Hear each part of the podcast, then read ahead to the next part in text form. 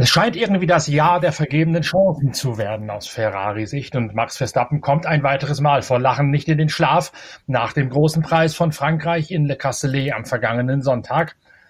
Es gibt also wieder mal jede Menge Hintergründiges und vielleicht auch Kontroverses zu besprechen in diesem Pitcast, dem Podcast eurer Lieblingszeitschrift Pitwalk, mit der Analyse des Rennens in Le Castellet. Und wer wäre dort als Ansprechpartnerin besser geeignet als unsere Formel 1 Reporterin Inga Stracke, die in Südfrankreich vor Ort gewesen ist, sich umgehört hat und natürlich auch ganz sicher bei Ferrari vorbeigeschaut hat, Inga, oder?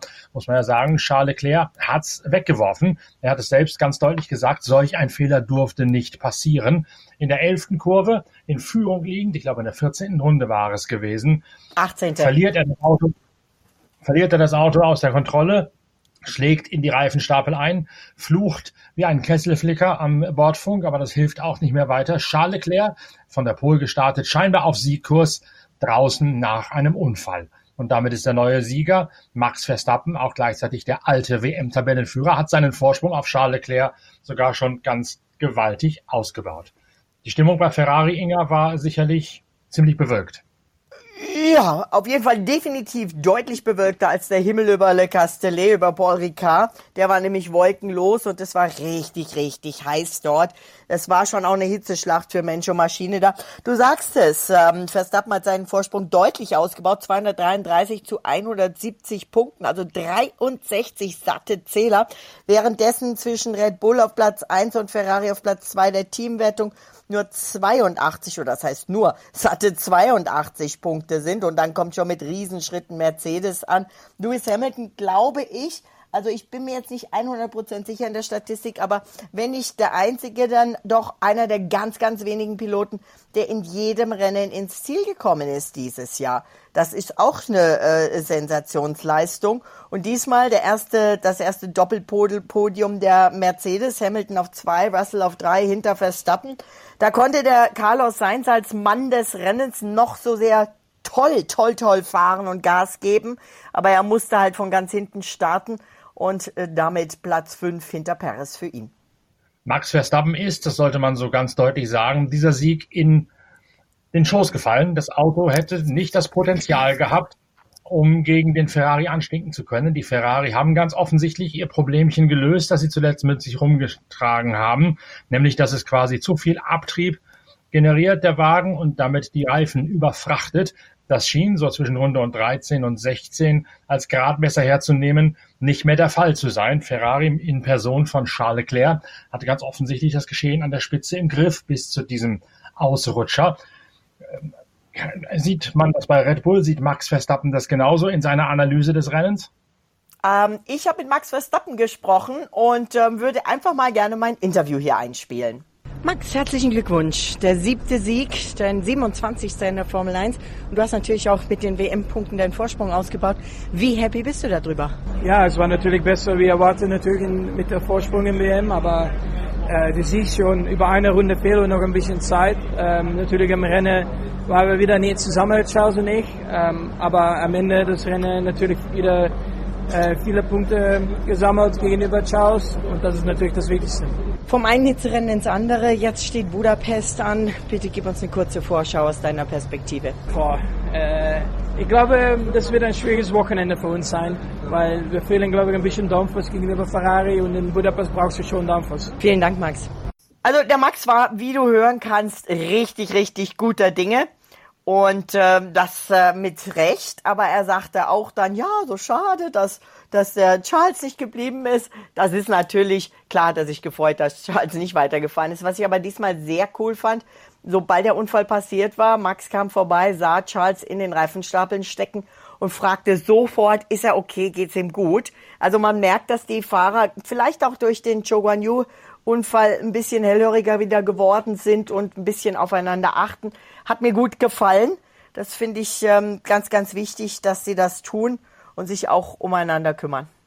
Was war denn letztlich der Grund für den Unfall von Charles Leclerc? Es geistert ja mal kurz rum, dass wiederum das Gaspedal, die Drosselklappe offen geblieben sei, wie es ja auch schon bei einem vorherigen Rennen in Österreich der Fall gewesen sei. Dann gab es das klare Statement von Charles Leclerc, nein, mein Fehler hätte mir nicht passieren dürfen.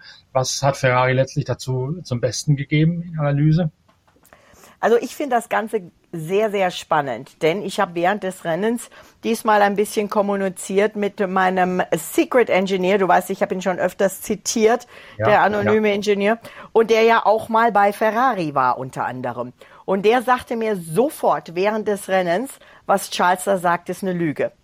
Niemals war das ein Fehler, das sah so komisch aus, das war was am Auto und Ferrari hat ihm gesagt, er darf das nicht sagen. Ferrari hat ihm gesagt, er soll sagen, soll das auf seine Kappe nehmen.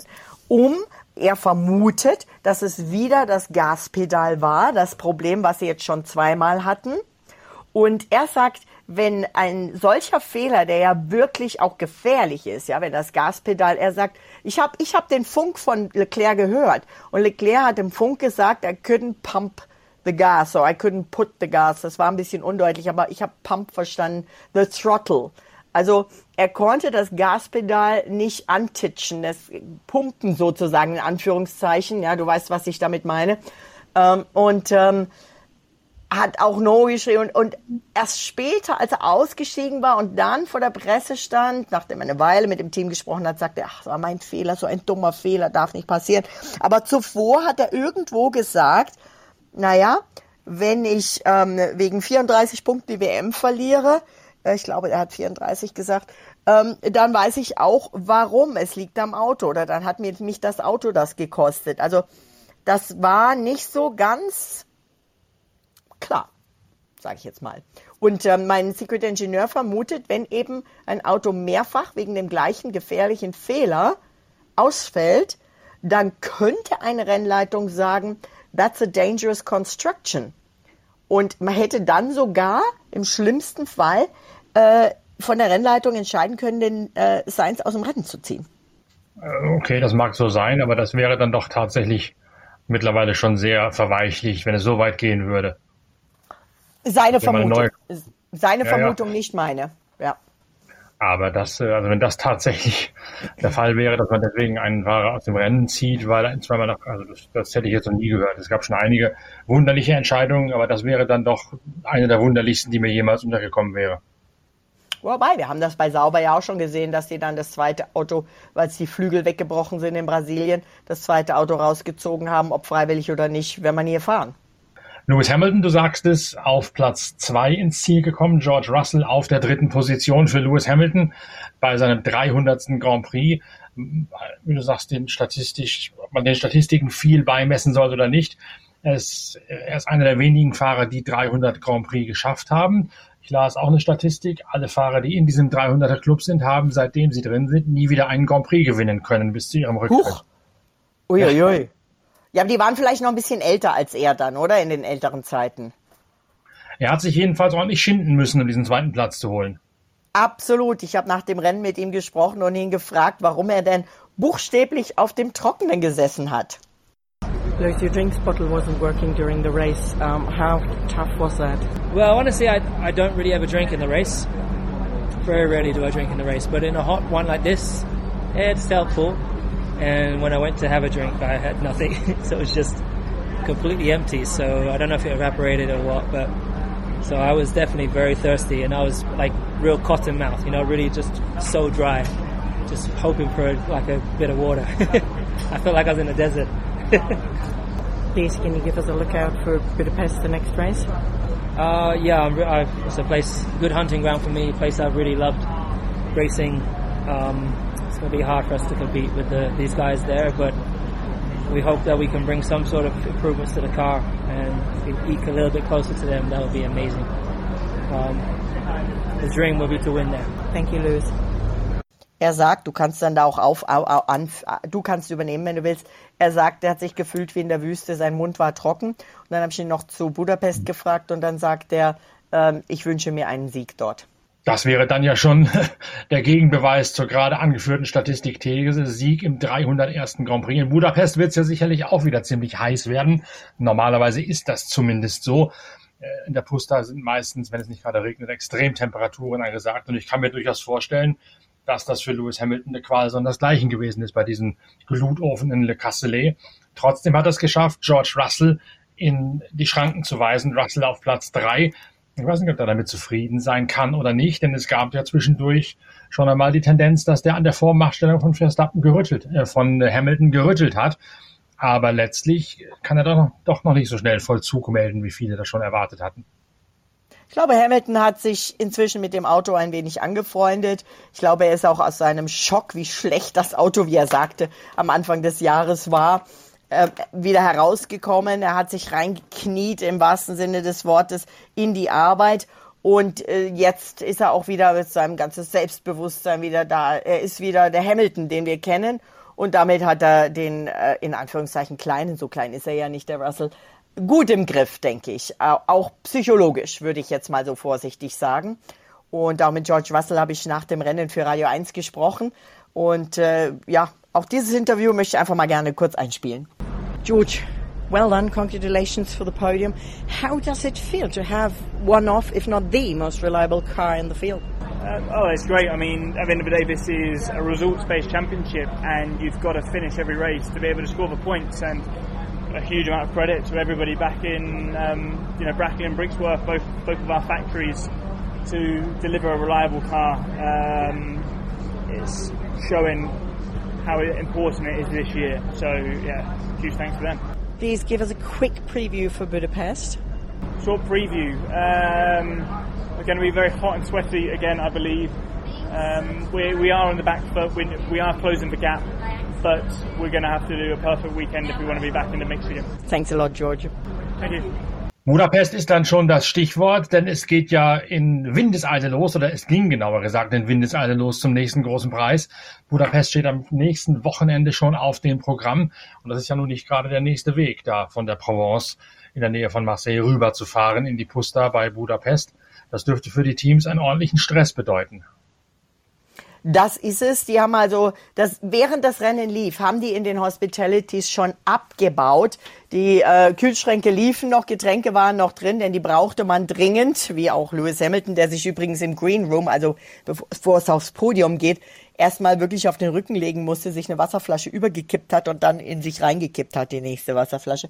Aber ähm, ja, die Teams haben zusammengepackt und äh, als ich meine ersten Berichte, äh, unter anderem bei Antenne Bayern zum Beispiel, nach dem Rennen direkt rausgeschickt habe. Da, da waren noch ein paar Fans äh, bei, zum Podium, zur Podiumzeremonie auf der Startzielgeraden. Die wurden ganz schnell wieder runtergescheucht und kurz drauf haben sich tatsächlich die Teamtrucks ein kleines Rennen auf der Stadtzielgeraden geliefert, weil die nämlich schon wieder fast am Losfahren waren mit den ersten Sachen. Und für alle, die ein wenig Schweizerdeutsch verstehen. Ich habe für meinen Kunden Radio 1 in Zürich tatsächlich mit Beat Zehnder, dem Sportdirektor des Alfa Romeo Sauberteams, gesprochen. Der hat mir ganz interessante Sachen verraten. Die Formel 1 verlangt schon ganz schön viel von ihren ganzen Leuten ab. Für die Teams ist das richtig hart. Am härtesten ist es auch, äh, man möchte es gar nicht meinen, nicht nur für die Mechaniker, auch für die Logistikleute und für die Hospitality-Leute. Und deswegen habe ich jetzt mal mit Beat Zehnter gesprochen vom Alfa Romeo Team, wie die das handhaben und was da für eine Logistik dahinter steckt. Beat Zehnter vom heißen Paul direkt ins heiße Budapest. Wie anstrengend sind diese Hitzerennen für eure Mannschaft? Ja, Hitzerennen sind nicht wirklich das Problem. Das Problem ist mehr die Verschiebung vom, vom Mensch und Material. Also wir haben das Back-to-Back -Back mit einer wahnsinnigen Distanz von 1600 Kilometern auf der Straße. Ähm, das heißt, wir müssen nach dem Rennen da sofort ähm, zusammenpacken. Ähm, so schnell wie möglich abfahren. Wir haben drei Besatzungen auf den Lastwagen, damit wir der Arbeits- und Ruhezeitverregelung ähm, folgen. Äh, wir haben einen Schlafbus, der im ganzen Tross, also zwei Konvoi folgt. Also wir haben insgesamt irgendwie 54 Chauffeure im Einsatz. Ähm, und das ist, und das ist vom, von der logistischen Aufwand her ist, ist es ein wahnsinniger eine wahnsinnige Sache zum Meistern. Ähm, Hitzerennen, ja, es ist jetzt halt Sommer, es ist warm. Also mich, mich persönlich stört es nicht. Aber die Logistik, das klingt nach einem Riesenaufwand. Ist es für jemand wie dich, der eben auch für die Mannschaft verantwortlich ist und schauen muss, dass die Jungs auch gesund bleiben? Ja, das ist ja ganz wichtig, dass die nicht auf dem Zahnfleisch gehen. Ein gutes Zeichen, dass die Formel 1 überlegt, den Kalender vielleicht ein bisschen besser zu planen im Hinblick auf die Entfernungen? Ähm, nein, es macht für die Mannschaft nicht so einen großen Unterschied, weil wir fliegen morgen heim. Ähm, wir haben am Dienstag einen Tag frei, alle zusammen. Also die Mechaniker, die Ingenieure arbeiten. Und fliegen am Mittwoch am Morgen, dann die Mechaniker und am Mittwochabend die Ingenieure dann auf Budapest. Wunderbar. Ganz herzlichen Dank dir und ähm, eurer ganzen Mannschaft allseits gute Fahrt. Zum Glück kann ich ein bisschen Schweizerdeutsch, weil ich lange, lange Jahre für eine Schweizer Wochenzeitschrift gearbeitet habe. Wirklich interessant, was er da gesagt hat mit diesem Sonderzug, hätte ich fast gesagt, mit dem Sonderbus, den sie da zugange haben. Also das ist schon eine logistische Meisterleistung. Im kommenden Jahr wird es ja offensichtlich entzerrt. Ich höre, Spa wird es nächstes Jahr nicht mehr geben. Le Castellet soll es nächstes Jahr nicht mehr geben im Formel-1-Kalender. Also scheint sich da ja einiges zu tun, dass dieser ganze Irrsinn von viel zu vielen Back-to-Back-Rennen, dass der ein bisschen aufgelöst wird. Ja und nein. Es sollen ja noch mehr Rennen werden eigentlich, wenn man nach äh, der Formel 1 geht. Und äh, momentan, also ich habe mit äh, Pierre gesprochen, dem Pressechef des Frankreich Grand Prix. Übrigens an dieser Stelle nochmal einen ganz herzlichen Dank. Das tollste Goodiebag, was ich seit langem bekommen habe, sogar mit Strandtuch und überall steht drauf The Summer Race. Und ich war tatsächlich auch einmal kurz am Strand und im Meer. Und äh, fand ich sehr, sehr cool, auch wie die den ganzen Presseservice da gemacht haben. Und er ist sehr zuversichtlich. Er sagt, er glaubt schon, dass sie den Grand Prix weiterhin haben. Momentan heißt es, es könnte sein, dass Le Castellet und Spa sich zum Beispiel abwechseln könnten, alternieren könnten. Aber so wie der Beat das eben auch gesagt hat, dass man plant Großbritannien, Frankreich, Österreich, Budapest, und dann einfach in einem Rutsch zurück. Das wäre eine Route, die sehr viel mehr Sinn machen würde, anstatt von, Groß, von Großbritannien nach Spielberg an den Red Bull Ring zu fahren, vom Red Bull Ring dann bis nach Le Castellet zu fahren und von da dann quasi am Red Bull Ring vorbei nach Budapest zu fahren. Das ist eine unsinnige Planung, ja. Das ist ja auch ein Thema, was Sebastian Vettel umtreibt, nicht zuletzt in der Hintergrundgeschichte, die du für die aktuelle Ausgabe unserer Zeitschrift Pitwalk geschrieben hast, wo du das grüne Gewissen von Sebastian Vettel quasi ein bisschen ent, entblätterst und ein bisschen auf die Probe stellst, ob das so sinnvoll ist, was er da in Sachen Öko und Nachhaltigkeit von sich gibt oder nicht. Und dieser Kalender ist natürlich ganz klar ein Thema, das Sebastian Vettel in der Geschichte dir gegenüber angesprochen hat, zu sagen, man muss doch zumindest imstande sein, die Reiserouten bei den Rennen oder die Rennen so zu legen, dass die Reiserouten Sinn ergeben, anstatt dass man da wie im Kreuzstich beim Häkeln oder beim, beim Schneidern durch ganz Europa durchfahren muss permanent. Ganz genau. Und Sebastian Vettel ist ja noch einen Schritt weiter gegangen. Wir haben ja schon drüber gesprochen. Er hat diesen Nigel Mansell Williams Renault gefahren mit ähm, 100% nachhaltigem Sprit, also synthetisch hergestelltem Sprit. Und dieser synthetisch hergestellte Sprit wird dann auch noch mit 100% grüner Energie hergestellt, also quasi umweltfreundlichen äh, Energien wie Wind- und äh, äh Sonnenkraft, Solarkraft. Und genau mit dem gleichen Sprit ist der dann nicht mit demselben, sondern dem gleichen. Hier ist ein feiner Unterschied. Das, äh, der heißt P1 Fuels, kommt aus Deutschland. Und mit dem ist er tatsächlich jetzt in Le Castellet ein mega cooles Auto gefahren. Einen 100 Jahre alten Aston Martin und auch in der passenden Kleidung mit Schirmmütze und sah, er sah aus, als würde er gleich mit Paul Newman in Ragtime auftreten und ist da mit diesem Auto mit Johnny Herbert rumgefahren.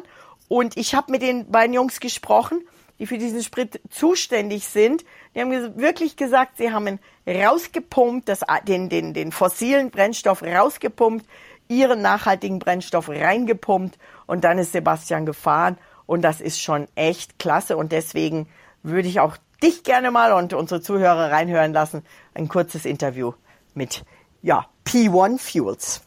Norbert, wir müssen darüber reden. Wir haben ja schon mal über das Thema Sustainable Fuels gesprochen im Podcast und ähm, ich möchte das Thema jetzt nochmal aufbringen. Wir hatten diese super Story mit Sebastian Vettel, zehn Seiten, seine ganzen Sustainability-Aktivitäten. Und jetzt habe ich bei Aston Martin mit den Jungs gesprochen, die dahinter stehen. P1 Fuels heißt es, kommen aus Deutschland. Super Sache.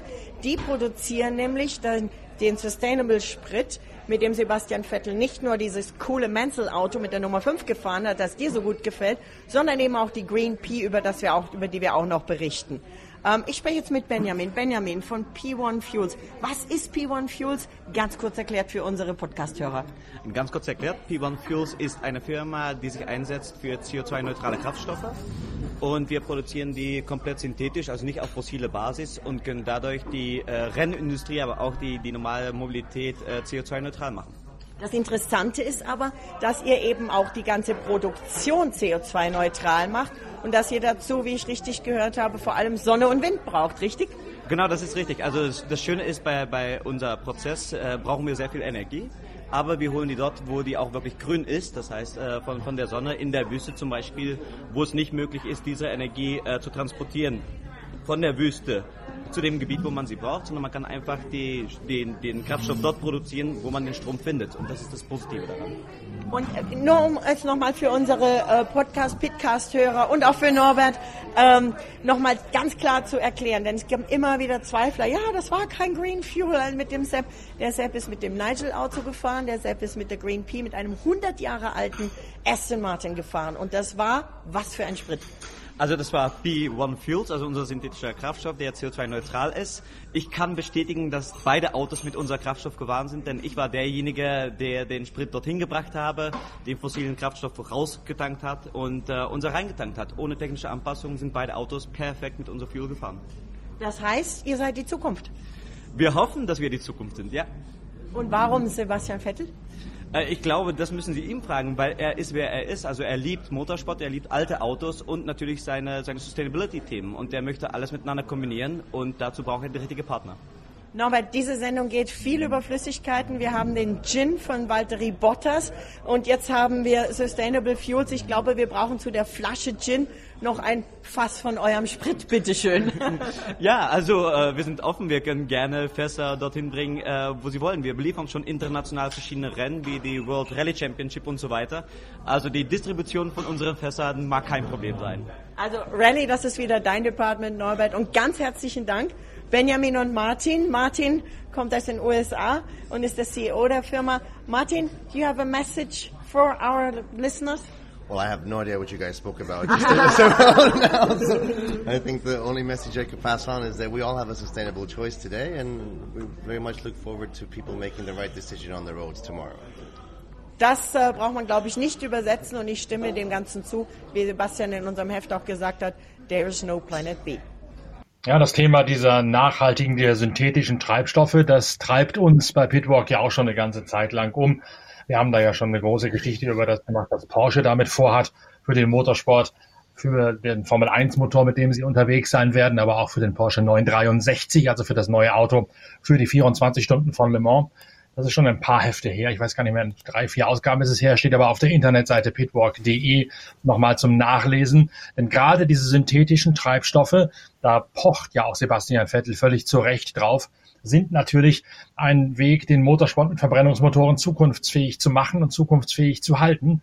Und es ist sicherlich sehr sinnvoll, dass jetzt auch die Formel 1 maßgeblich auf Betreiben von Vettel auch mit auf dieses Thema aufmerksam macht und darauf setzt, dass das auch kommuniziert wird, dass man zeigt, man, es gibt dieses Zeug, dieses Gebräu sozusagen und es funktioniert ganz genau wie normaler Kraftstoff auch. Da ist Porsche vorne mit dabei in Sachen Sportwagensport und eben die Formel 1 dank Vettel jetzt mittlerweile auch zumindest in der Kommunikation. Noch da soll es ja bald soweit sein, wie auch in der Sportwagen WM und bei den 24 Stunden von Le Mans, dass komplett auf diese synthetischen Treibstoffe gesetzt wird.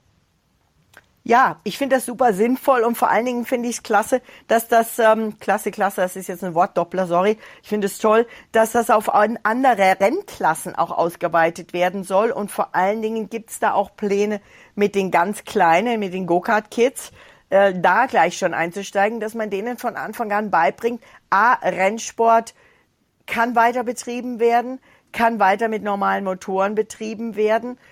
Man muss halt einfach schauen, dass das eben A, nachhaltiger Sprit ist, der aber auch B, nachhaltig hergestellt ist. Und ich finde es ganz gut und ganz, ganz wichtig, wenn man bei den Kids anfängt, das äh, Ganze zu erklären und beizubringen, dann wird das für die eine Selbstverständlichkeit. Und da kommt natürlich die Vorbildfunktion, die ein Sebastian Vettel als vierfacher Weltmeister hat, sicherlich voll zum Tragen, dass der eine Glaubwürdigkeit verkörpern kann, wie du es ja auch rausarbeitest in der Geschichte, in der aktuellen Ausgabe der Zeitschrift Pitwalk, die andere in der Form nicht verkörpern können, wenn, wenn er sich tatsächlich hinstellt und sagt, es ist sinnvoll und ich zeige euch, erstens ist es meine Meinung und zweitens, ich beweise auch gleich mit der Technik, die mir zur Verfügung steht, dass es tatsächlich funktioniert, dann kann der sicherlich mehr erreichen, als ein dröge dahin geredetes Statement von der Formel 1 Organisation oder auch von den Treibstofflieferanten. Ja, ich glaube auch, dass sie, sie, sie finden Sebastian Vettel schon ein bisschen unbequem. Das wissen wir. Aber ich glaube, dass sie inzwischen auf den Trichter kommen, dass unbequem in dem Fall ähm, ihren Sport retten kann. Ja, wenn, wenn man das hinkriegt. Wenn nämlich, ähm, wie ja auch die Jungs von P1 Fuels gesagt haben, nicht der Motor ist der Bösewicht, sondern der Sprit, der verwendet wird. Und wenn man den gleichen Motor eben mit gutem, also cleanen, sauberem Sprit verwenden kann, dann kommt da hinten eben äh, nicht mehr der ganze Dreck raus und es wird auch nicht der ganze Dreck produziert, mal salopp gesagt, um, um diesen Sprit herzustellen und ihn dann zu verbrennen. Insofern hat Sebastian Vettel da in der Hitze von Le Castellet sicherlich ein Zeichen gesetzt, von dem wir noch lange reden werden, dass wir auch sicherlich in den nächsten Ausgaben der Zeitschrift Pitwalk weiter verfolgen werden. Dessen bin ich überzeugt. Aber zunächst einmal machen wir uns jetzt gemeinsam auf die Reise in Richtung Budapest. Oder zumindest du machst dich auf die Reise, ich nicht. Und wir hören dann im Verlauf der Woche wieder voneinander mit der Vorschau auf den nächsten Hitze Grand Prix. Danke, dass du dir die Zeit genommen hast. Danke, dass du die ganzen Interviews mitgebracht hast aus dem Fahrerlager in Le Castellet. Und wir hören uns am Donnerstag wieder mit der Vorschau auf Budapest. Vielen Dank. Ich freue mich und bis dahin, au revoir.